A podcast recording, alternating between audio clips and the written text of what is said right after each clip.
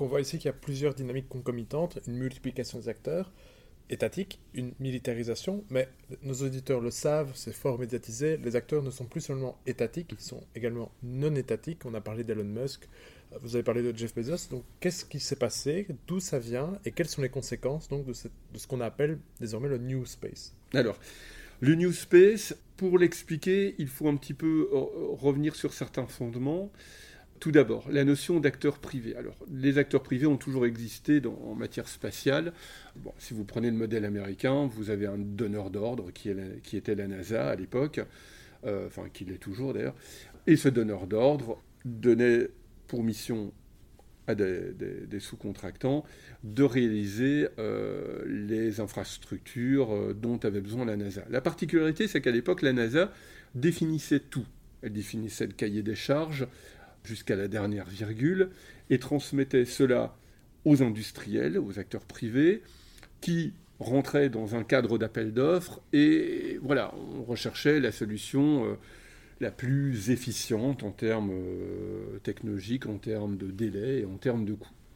Aujourd'hui, la NASA, elle a conservé évidemment cette, mission de nord d'ordre, mais elle ne va plus jusqu'au détail elle fixe un objectif, elle fixe une ambition, et elle s'adresse aux acteurs privés euh, pour leur dire, bah voilà, dites-moi de quelle manière vous envisagez de répondre à l'ambition que nous avons fixée, et on, optera pour la solution qui nous semble à la fois la plus crédible, la moins coûteuse, etc.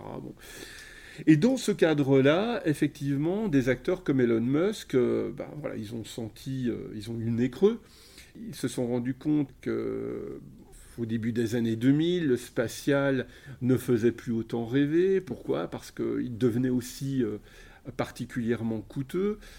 Et un acteur comme SpaceX, qui s'est installé à partir de 2002, s'est promis, s'est dit, je vais réaliser des capacités de lancement en faisant effondrer les prix du marché et à terme en envisageant effectivement des euh, capacités de lancement réutilisables, réemployables. Pourquoi? Parce que bah, à partir du moment où vous réemployez des éléments même partiels d'un lanceur, bah, évidemment, vous, vous, faites des économies. Euh, il n'a pas été cru dès le départ, il a même été raillé, tant par, euh, les, je dirais, tant par les, acteurs historiques euh, américains que du, que du, côté, du, côté européen. Mais il faut savoir que c'est un petit peu l'ironie de l'histoire, c'est que Elon Musk a fait vibrer la corde sensible des pouvoirs publics américains, qui est celui de, bah voilà, de, la bourse. Et donc, en promettant des euh, économies d'échelle, forcément, il a attiré l'attention euh, des pouvoirs publics sur son entreprise. Ça n'a pas été gagné. Enfin, on, dit en général que le Pentagone, euh, la NASA ont payé tout ce que Elon Musk a cassé jusque pratiquement en 2007-2009. et si SpaceX est aujourd'hui euh, sur le marché est devenu l'acteur dominant qu'il est, c'est grâce aussi aux commandes gouvernementales, essentiellement d'ailleurs aux commandes gouvernementales qui sont celles du Pentagone et de la NASA. Euh, donc ce qui fait que lorsqu'on parle du New Space, on parle effectivement d'une réalité, mais SpaceX ne s'inscrit pas véritablement dans le New Space, euh, si tant est que l'on considère que le New Space regroupe les nouveaux entrepreneurs du spatial engagés dans une vision libertarienne de l'espace. Euh, vision libertarienne, c'est quoi? C'est on s'affranchit de l'État. On n'a pas besoin de l'État pour assurer notre survie commerciale, pour assurer pour assurer notre business plan. C'est plutôt Jeff Bezos alors dans cette optique-là. Oui, et encore, même Jeff Bezos euh, reçoit des, commandes, des, commandes de, des, pouvoirs publics américains. Et si on s'affranchit des États, est-ce qu'on s'affranchit aussi des régimes, du régime spatial mis en place donc des traités dont on a parlé? C'est le problème. C'est-à-dire que à partir du moment où les acteurs privés deviennent prépondérants. À partir du moment aussi où vous avez des acteurs privés qui, comme SpaceX, ont leurs propres objectifs politiques en matière spatiale, avec le déploiement de la constellation Starlink. Donc un business plan qui se confond avec euh, de l'ambition politique, voire même géopolitique. Vous vous exposez, en tout cas, vous exposez au risque de voir de plus en plus de demandes émerger pour faire voler en éclats les traités euh, de 1967 et suivants, qui euh, sont avant tout des traités qui concernent les États comme acteurs spatiaux. Et aujourd'hui, la question qui se pose est de savoir quelle est la viabilité de ces traités dans le cadre de la compétition spatiale qui voit le jour et qui n'est plus une compétition spatiale telle qu'elle était, telle qu'elle se présentait à l'époque de, voilà, des, pionniers, à l'époque de, de, la course spatiale de, la guerre froide. Aujourd'hui, on parle plutôt d'un space rush, hein, une ruée vers l'espace, qui est euh, avant tout celle conduite par les acteurs privés. Et il y a de plus en plus de pressions qui sont placées, même vis-à-vis des États, pour dire, voilà, il nous faut un nouveau cadre réglementaire.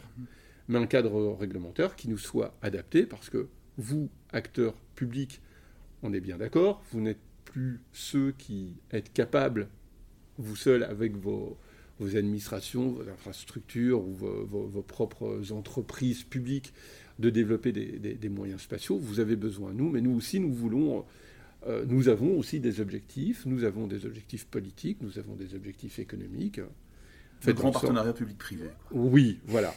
Mais on sait très bien que les États ne sont pas dans des conditions propices pour se réunir aujourd'hui autour d'une table et redéfinir des traités aussi vastes que ceux qui ont été élaborés à partir de la fin des années 60. C'est inimaginable. Ce qu'on appelle la crise des régimes internationaux, en fait. Hein. Exactement. On trouve aussi dans l'Antarctique. Voilà, qui, touche effectivement, qui touche pratiquement en fait tous les régimes. Du multilatéralisme euh, voilà, qui ont été euh, mis en place, soit depuis la, fin de la Seconde Guerre mondiale, soit depuis la, fin de la guerre froide.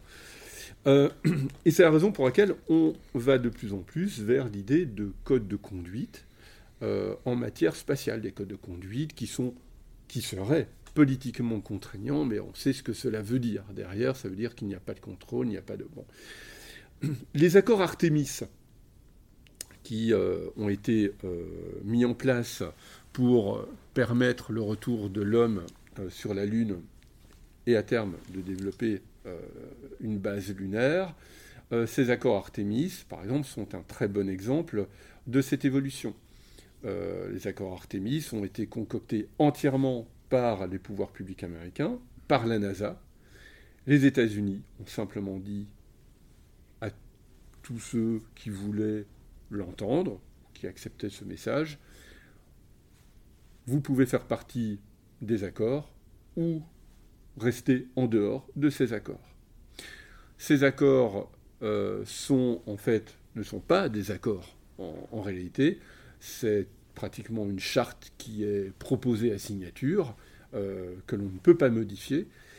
Et dans, ce, dans cet acte, qu'est-ce que vous avez? Bah oui, vous avez un, rappel des principes généraux, je dirais, du droit spatial, mais dans le même temps, euh, vous avez pas mal de libertés qui sont prises avec tout ce qui touche, euh, pour tout ce qui touche à l'exploitation des ressources naturelles dans le domaine spatial.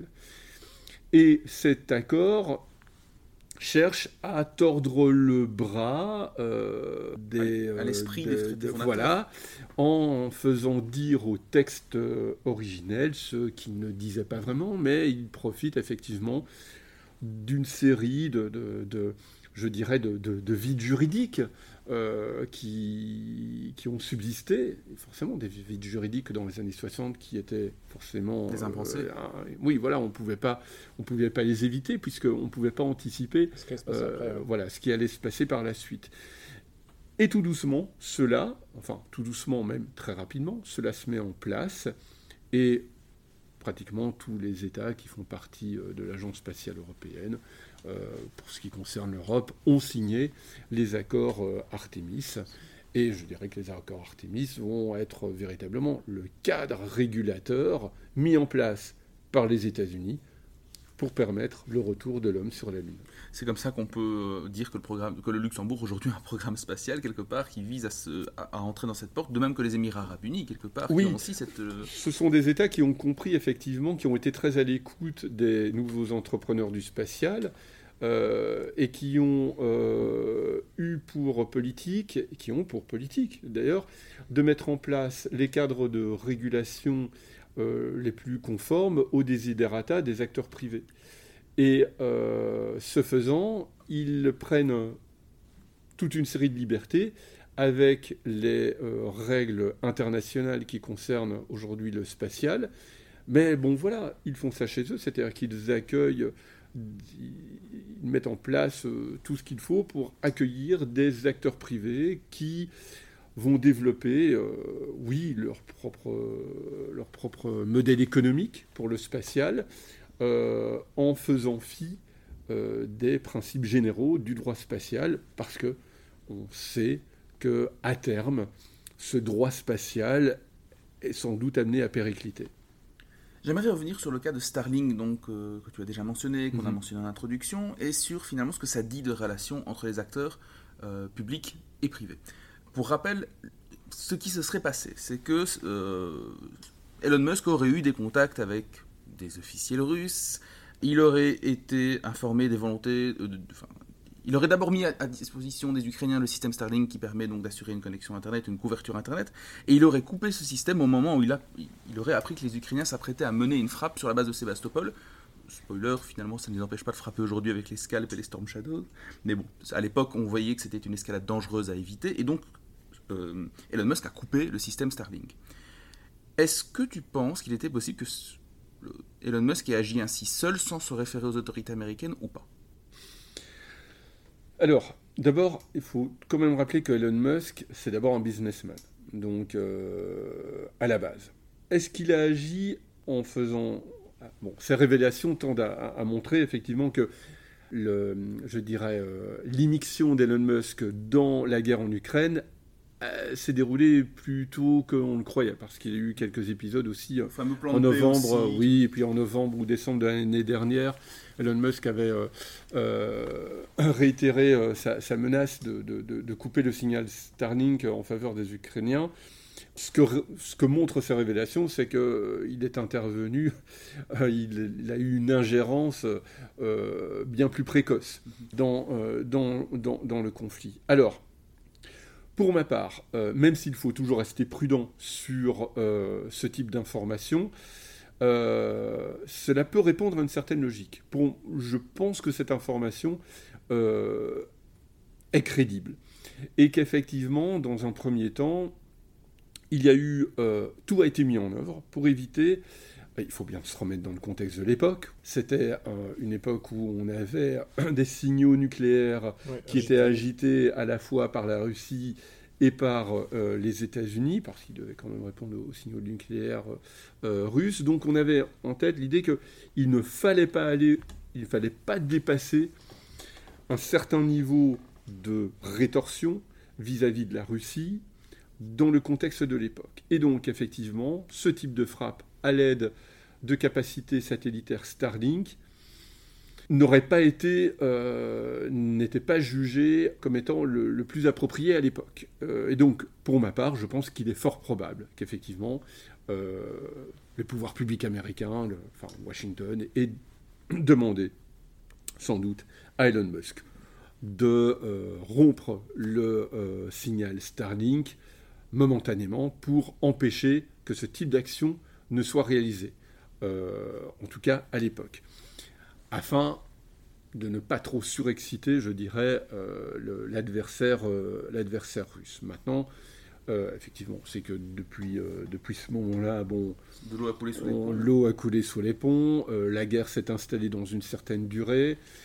Même du côté russe, il y a une certaine réticence à s'engager dans une escalade, qu'elle soit horizontale, euh, c'est-à-dire euh, voilà, ou, verticale, dans, verticale dans les moyens. Donc depuis lors, on sait que Il y a des choses qu'on ne pouvait pas faire au début du conflit que l'on peut se permettre aujourd'hui. Il n'en demeure pas moins que, et ça c'est mon interprétation de ce qui s'est passé aux alentours de novembre, je pense, si ma mémoire ne, ne, me trahit pas, euh, lorsque Elon Musk a à nouveau menacé les Ukrainiens de euh, rompre le signal, c'est qu'à un moment donné, euh, Elon Musk, il a peut-être envie d'être payé. Ou bien il a désiré augmenter son prix, peu importe. mais il, faut quand même se rendre compte qu'effectivement, l'ingérence d'un acteur privé d'une telle façon peut s'avérer sur le long terme problématique. Maintenant, on est bien d'accord, ce genre de manœuvre n'est pas lié à l'essence privée de, Elon Musk, euh, de, SpaceX, parce qu'on sait que les États-Unis nous ont habitués à plusieurs reprises à, réaliser euh, soit des, avertissements d'intimidation, euh, notamment en matière spatiale, hein, pour euh, empêcher les Européens, par exemple, à réaliser certaines missions, ou en tout cas pour les inciter à retarder euh, certaines missions, ou à faire euh, peser des craintes en matière de sécurité. Pour rappel, Galiléo, 2004, lorsqu'il y a eu cette fameuse rencontre, ce sommet États-Unis-Union européenne, la question centrale, c'était la fréquence militaire de Galiléo.